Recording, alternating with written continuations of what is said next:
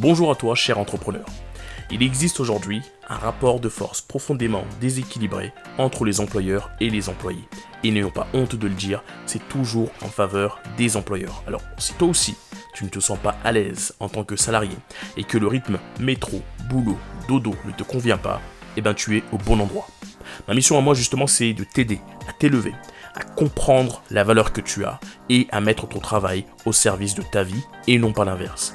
Je parlerai de mindset qui est un élément essentiel justement pour aller casser les codes, les standards, les paradigmes et les croyances qu'on t'inculque depuis tout petit. Je parlerai aussi d'investissement et d'entrepreneuriat. Je suis seul, ex-salarié, et bienvenue dans le podcast Vie d'un entrepreneur. Bonjour à toi, cher entrepreneur, et à toi aussi, chère entrepreneuse, que je n'oublie pas, dans ce nouvel épisode du podcast, qui est le premier épisode de l'année 2023, mais qui finalement est le 21e épisode du podcast. Avant de commencer, je me dois de te souhaiter une très bonne année, surtout la santé, puisqu'il te faut la santé pour pouvoir développer tes projets sur du long terme, et surtout une très bonne année pleine de business, de projets, d'entrepreneuriat pour toi et pour ton entourage, d'accord? Effectivement, ça fait un petit moment que je n'ai pas posté d'épisode de podcast, tout simplement parce que je suis tombé un peu malade l'année dernière, rien de grave, mais il y a une équation toute simple quand vous êtes parent, enfant malade égale parent malade. Les parents qui écoutent ce podcast comprendront cette douleur, mais c'est comme ça, rien de grave comme je le disais, mais c'était très désagréable pour vous et pour moi, puisque j'avais de la toux, j'étais enrhumé, donc cela aurait été très compliqué vous, en tant qu'auditeur, d'écouter euh, quelque chose où quelqu'un est en train de tousser tout le temps ou parle du nez.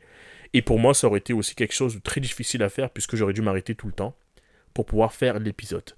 Et je me suis aussi permis de prendre quelques vacances puisque j'avais vraiment besoin à la fin de cette année et avec ce switch entre le salariat et l'entrepreneuriat de faire une mise au point par rapport à ma situation et de revoir la vision par rapport à cette nouvelle année et par rapport à ce nouveau projet.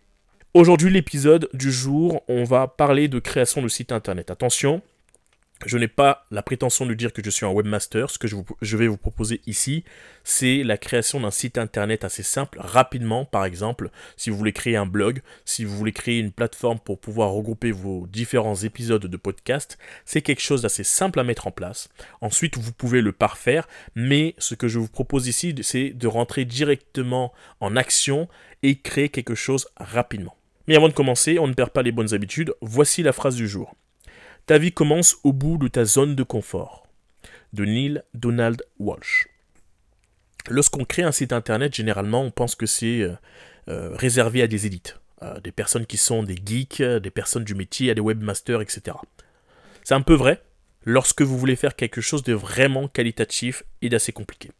Mais comme je disais avant, moi je vais vous proposer quelque chose de simple et de surtout passer à l'action. On commence par le nom de domaine. Qu'est-ce que c'est qu'un nom de domaine? Un nom de domaine, c'est euh, ce que tu as dans la barre d'adresse. Par exemple, www.google.com est un nom de domaine qui a été acheté par Google, qui est la propriété de Google. Personne d'autre peut l'acheter pour l'instant. D'accord? C'est quelque chose de réservé. Eh bien, il va falloir faire la même chose pour toi, créer un nom de domaine et l'acheter rapidement.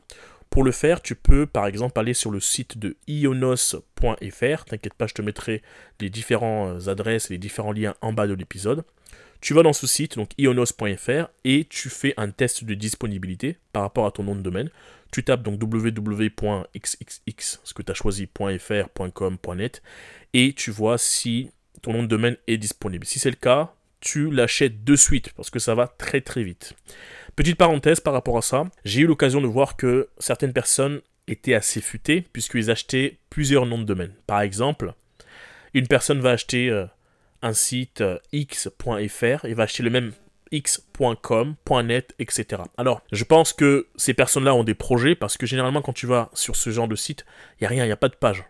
Il n'y a pas de page, il n'y a pas de contenu, et tu te poses la question pourquoi ils ont réservé? Alors, soit ces personnes-là ont des projets et qui n'ont pas eu le temps encore de les mettre et qui voulaient absolument réserver ce nom de domaine puisque c'est pertinent, ou, et ça je l'ai déjà vu, ce sont des personnes qui réservent les noms de domaine pour pouvoir derrière les vendre plus cher. Puisqu'une fois que tu as acheté un nom de domaine, ce n'est plus disponible pour personne.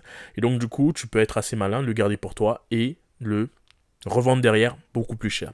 Si j'ai un conseil à te donner, si tu peux le faire, si tu as la disponibilité du .fr et du .com par rapport à ton nom de domaine, fais-le, achète-le. Ça permettra de ne pas avoir d'ambiguïté entre deux sites internet qui ont le même nom avec un .fr derrière et un .com par rapport à tes clients, si tu as des clients derrière, ça va être hyper compliqué. Donc, si tu as l'occasion, achète le .fr et achète le .com. Tu verras, selon les fournisseurs, acheter un nom de domaine, ce n'est pas réellement très cher. Si tu peux te le permettre, fais-le rapidement.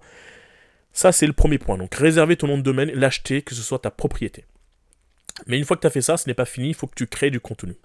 Donc, si c'est pour la création d'un blog, tu peux rapidement créer un article.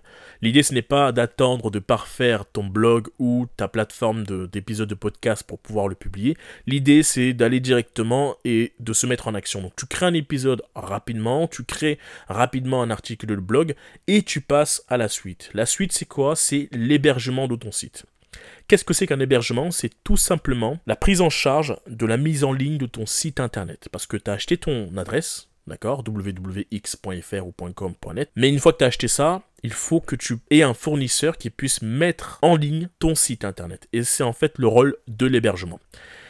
Tu as plusieurs fournisseurs qui font ça. Personnellement, je vais te parler de Zero, zero.com, donc Z-Y-R-O.com, sur lequel je passe pour pouvoir créer mes contenus et héberger mes sites internet. C'est un site qui est assez simple pour pouvoir créer des sites internet. Je ne suis pas passé par WordPress qui est énormément utilisé euh, par tout le monde. Moi, j'ai voulu aller à contre-courant, donc j'ai pris Zero. Mais Zero, c'est quelque chose vraiment d'assez simple. Je n'ai pas essayé WordPress, peut-être que c'est encore plus simple, mais je voulais quelque chose de différent. Une fois que tu as créé ton contenu, Zero par exemple, et je pense que c'est pareil pour les autres fournisseurs, donc de type Wix, je parle aussi de WordPress, je pense aussi, il vous propose la possibilité d'héberger votre site internet. Et donc du coup, une fois que tu as créé ton contenu, tu fais le lien avec ton nom de domaine et ton site est en ligne. Alors quand je dis tu fais ton lien avec ton nom de domaine, pour reprendre mon exemple, j'ai acheté mon nom de domaine chez Ionos. D'accord? Tu peux le faire. C'est-à-dire que tu achètes ton nom de domaine chez un autre fournisseur et tu te fais héberger par un autre fournisseur. C'est totalement possible. Pourquoi je l'ai fait? Je pense que c'était par rapport au prix, c'était moins cher. Il y avait moins d'ambiguïté, donc je l'ai fait avec Ionos. Et après, l'hébergement de mon site internet, je l'ai fait avec Zero. C'est très rapide. En fait, quand tu as créé ton contenu, tu viens à la fin, donc quand on propose l'hébergement, tu fais la connexion avec ton nom de domaine. Tu as quelques informations à donner à zéro pour faire la connexion avec euh, ton nom de domaine, ton adresse. Donc ce sont des informations que tu vas trouver chez ton fournisseur de nom de domaine, donc notamment pour moi chez Ionos. Ce sont des choses qui sont assez disponibles. Tu mets tout en ligne sur euh, zéro et ensuite ton site internet est en ligne. Créer un site internet, c'est aussi simple que ça. Ce n'est pas réservé aux élites, mais attention, je te parle vraiment de quelque chose qui est assez simple de mettre en place. Si on devait résumer l'épisode, c'est un épisode qui est très court, mais en tout cas qui va rapidement te donner des éléments pour démarrer ton site internet et tu n'auras plus d'excuses. Déjà, si tu veux créer ton site internet, il faut que tu aies un projet. D'accord? Un projet de blog, un projet de podcast, pourquoi pas, et d'autres projets. Une fois que tu as défini ce projet, tu commences la création de ton site internet, il faut que tu achètes un nom de domaine. C'est ta barre d'adresse, donc www.x.fr.com. Moi, je t'ai conseillé, si tu as l'occasion de pouvoir acheter un nom de domaine en .fr et le même en .com, fais-le, ça permettra de ne pas être ambigu plus tard avec tes clients. Une fois que tu as acheté ton nom de domaine, il faut que tu crées ton contenu par rapport à ton projet. Une fois que c'est fait, il faut que tu fasses ton hébergement et là tu vois un autre fournisseur. Tu passes par un fournisseur pour ton hébergement. Tu fais la connexion avec ton nom de domaine si ton nom de domaine a été acheté avec un autre fournisseur et ton site internet est en ligne. C'est aussi simple que ça pour créer son site internet. Alors moi je te conseille de le faire rapidement, c'est-à-dire d'aller jusqu'à la publication de ton site internet en ligne, parce que de toute façon les gens ne te verront pas de suite lorsque tu es en ligne. Pourquoi Il y a plusieurs raisons. Parce que il y a l'algorithme de Google qui met quand même un certain nombre de temps pour pouvoir comprendre ton site internet avec les liens que tu vas créer, etc.